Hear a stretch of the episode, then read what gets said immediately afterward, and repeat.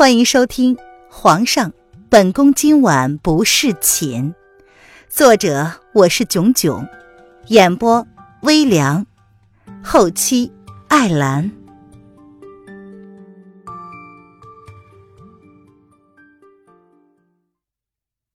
第九十七章：丢失的紫银。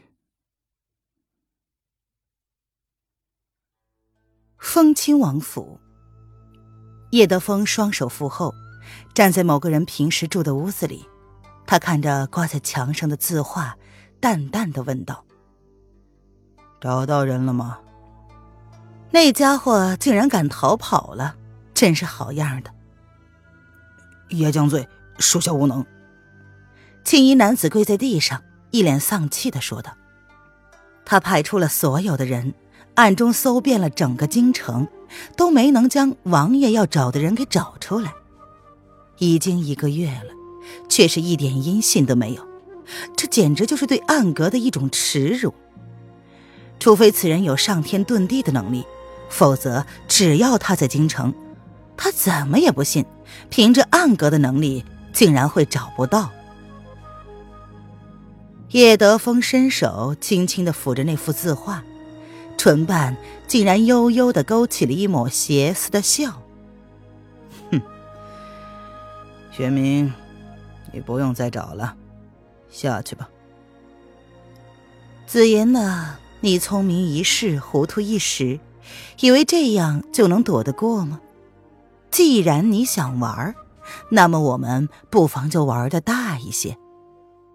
也，玄明闻言有些诧异。爷倾尽全力让他去找的人，竟然突然就解除警报了？为什么呀？难道是那个人找到了吗？哼哼，因为本王知道他在哪里了。叶德风勾唇，妖孽般的脸上笑意深深，熟悉而邪魅的诡异笑容重新出现在叶德风的脸上。那亦正亦邪的气息让玄明看了不由得阵阵发麻。他突然有些明白了，为何紫银姑娘女扮男装被识破了之后，会费尽心思也要逃离爷的魔掌了。看到这样的爷，他一个大男人都忍不住的背后一阵阴寒，何况是被爷惦记上了的紫银姑娘呢？玄明明白了，玄明告退。玄明闻言松了一口气，随即便躬身退下。紧绷了一个月，没想到爷竟然在紫银姑娘逃离一个月之后，还能猜到她躲在哪里。难道不是已经离开京城了吗？他们连皇宫都已经搜过了，爷真的能确定他要找的人还在京城？暗阁可是动用了所有的力量，都没能找到啊！怎么样了？玄明刚刚走出屋子外，同样是一起来的幽冥站在了门外，一脸着急的问：“爷处置办事不力的人，向来是果决而不留情的。玄明该不会是已经受到处罚了吧？”“啊，爷让我们不用找了。”玄明闻言，淡淡的睨了幽冥一眼：“什么？不是还没有找到吗？怎么就不用找了？”幽冥闻言，脸色一变：“嘿。”爷说是已经知道了人在哪里了。哎，走吧，让兄弟们都撤了。折腾了一个月，发现自己白折腾了那么久，有种蛋碎的感觉。不过他真的没有看出来，平时比男人还要强悍厉害的紫银，竟然会是一个女的。她的身手甚至是不在爷之下呀。想当初自己还以为爷有断袖之癖，对紫银还没给过好脸色。没想到到头来，竟然是紫银耍了王爷一把，偷走了爷的心之后就跑了。呃，这幽冥跟玄冥是孪生兄弟，玄冥是哥哥，虽然内心已经凌乱的不行了，但是表面上看起来始终要比幽冥淡定。幽冥是一脸吃到屎的表情，以前呢爷也会玩弄他们兄弟俩，只是没想到。这次竟然玩弄了整个暗阁的上下几百个兄弟，这这也太过分了吧？怎么？难道你还不希望爷找到那个人不成？玄明瞥了一眼不淡定的弟弟，如是问道。以前这家伙可是十分反对爷搞什么断袖之癖的，现在爷好不容易对一个姑娘上心了，这家伙，呃呃，对对对，当当然不是，呃，我的意思是，爷既然早就知道那个人是女的，怎么不早点动手啊？他们爷的年纪可是不小了呀。切，你能决定？玄明闻言都懒得跟他废话了，掠过幽冥，一个闪身就消失在了八王府。他要回去好好的睡一觉。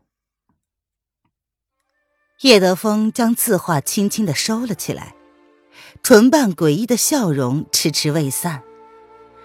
若他没有猜错的话，两天后他那侄子就要毒发了。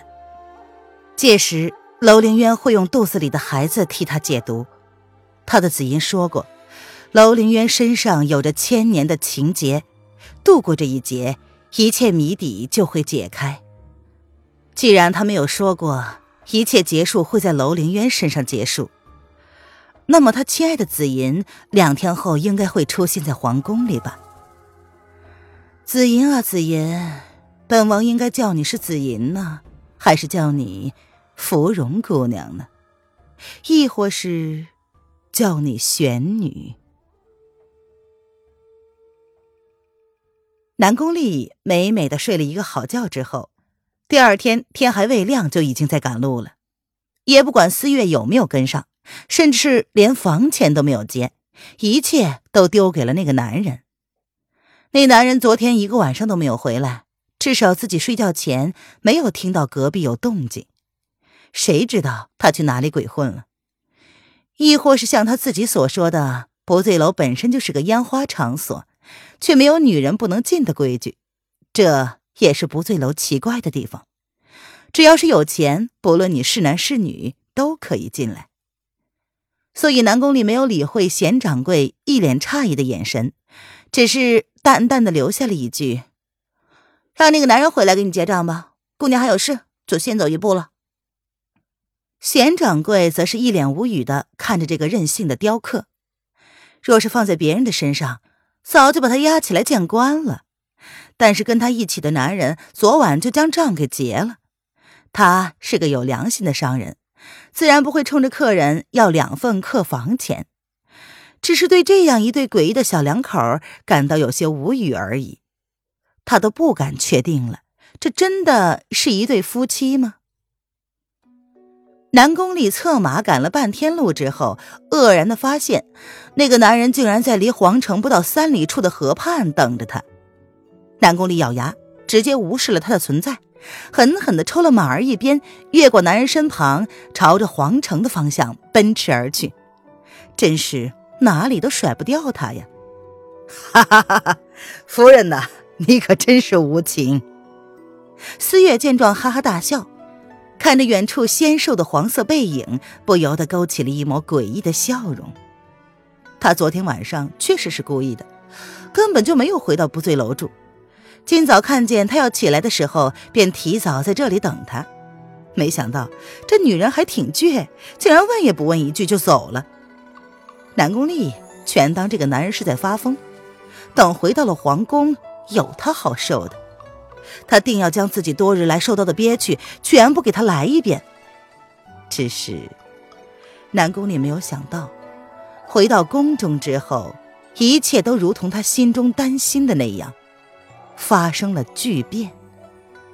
他的皇帝哥哥、渊姐姐，甚至是太后，娘娘，你没事吧？瑶儿走了之后，林渊把栗子调了过来。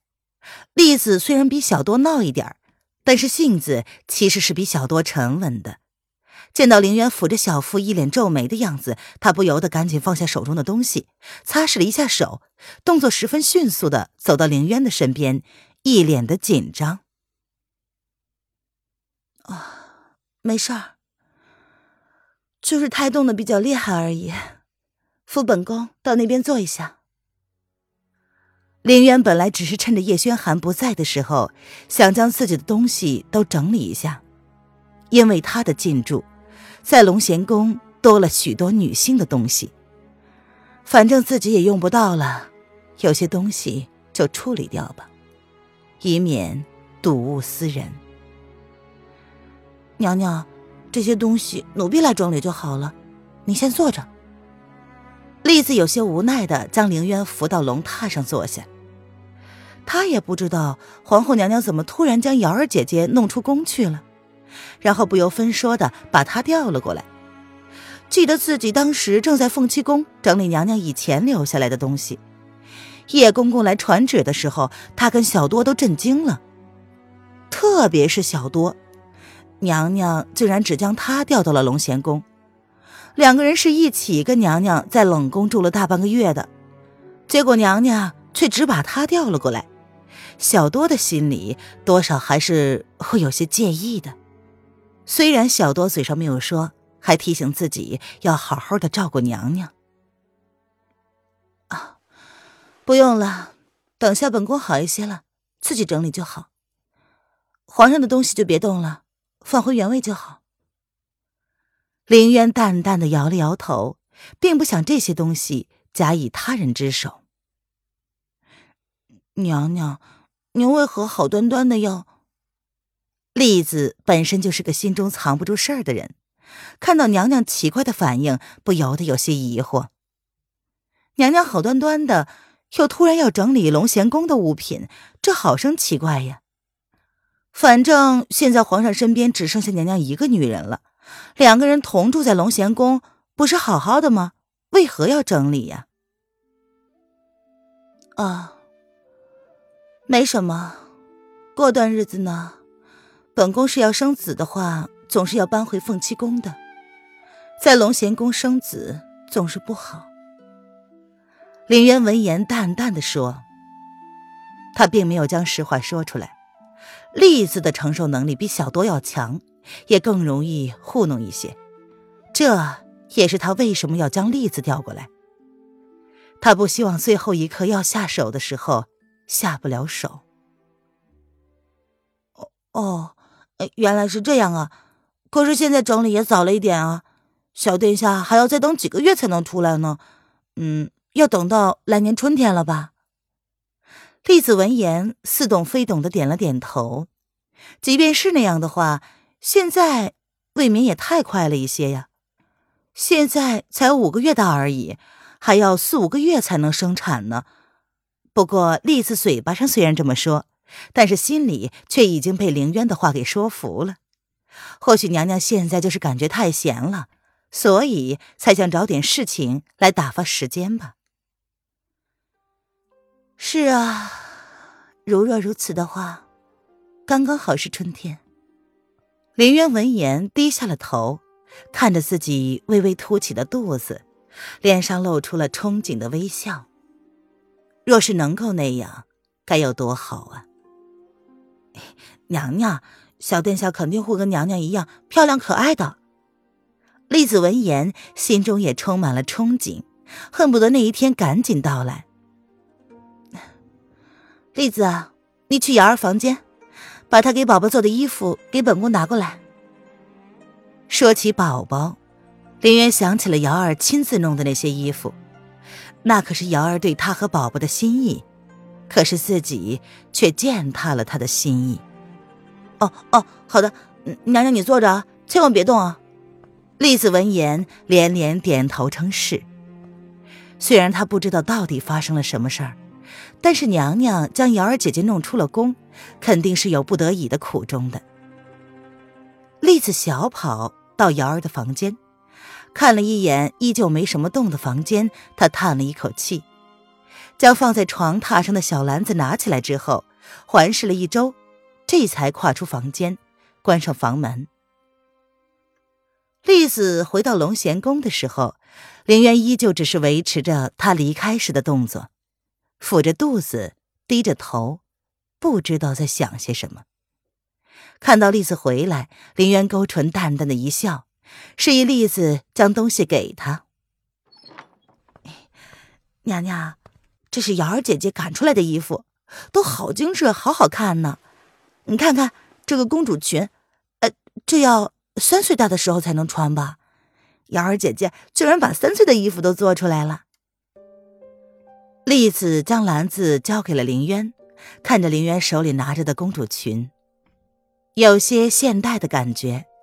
那是瑶儿凭着林渊的喜好做出的衣服，复古的，修改了一下的。林渊拿着手里的衣服，看着瑶儿做的这些小衣服，每一件上面都绣着他最喜欢的小墨竹。栗子，你去忙别的吧，本宫想一个人静一静。林渊表情淡淡的，沉浸在自己的思绪之中，并不想让人打扰。哦，好的。栗子闻言，心中闪过了一丝奇怪的感觉，但终究没有表现出来。她稍稍的犹豫了一下，便点头离开了。嗯，娘娘，奴婢就候在外头。娘娘有事的话，只要吩咐一声，奴婢马上就来。栗子离开前，多看了凌渊一眼，心中顿时弥漫起了一丝难言的感觉。娘娘好奇怪呀。林渊没有搭话，只是面无表情的看着手中的一件件小衣服。想起三年前，他心中有了初步的计划，想要在朱雀桥附近开一家名叫“美人绣庄”的时候，他哪里会做衣服呀？他只会画，然后将自己的想法和方向说出来，而当时的执行者就是瑶儿。瑶儿那时候不过是一个懦弱胆小的小丫头，日日看着她被萧氏欺压，心中难免替她感到心疼，却是又无能为力。然而穿越之后，她的性子大变，不仅偷偷摸出了楼府，还背着楼老爷开了不醉楼。那时候她初涉古代，哪里知道什么呀？连男装都是让瑶儿给她找的。她跟瑶儿的感情。是这三年慢慢建立起来的革命感情，一点都不亚于二十一世纪里他家老爷子口中所说的老一辈革命感情。林渊知道自己的行为伤了瑶儿，不知道文燕有没有在他身边看着。那丫头很认死理，又死心眼儿。他虽然十分信任文燕。但心中依旧不免担心，那丫头会不会做出什么惊天动地的事情来？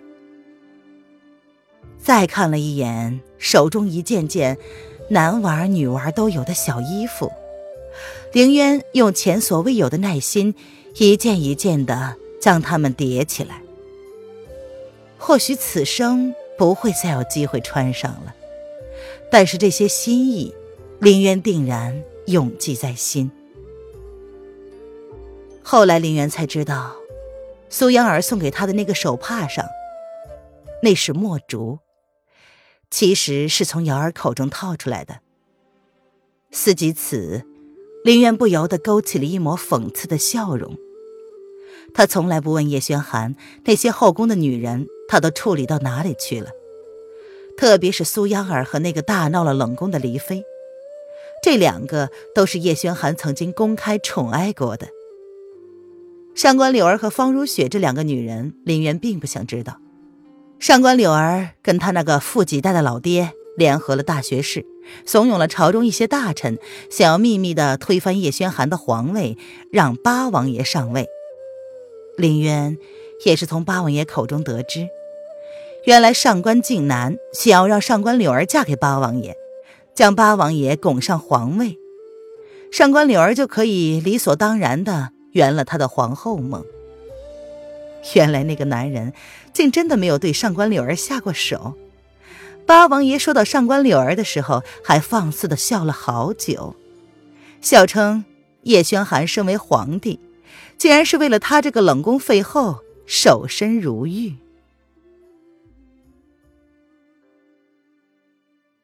本集音频完，感谢您的收听。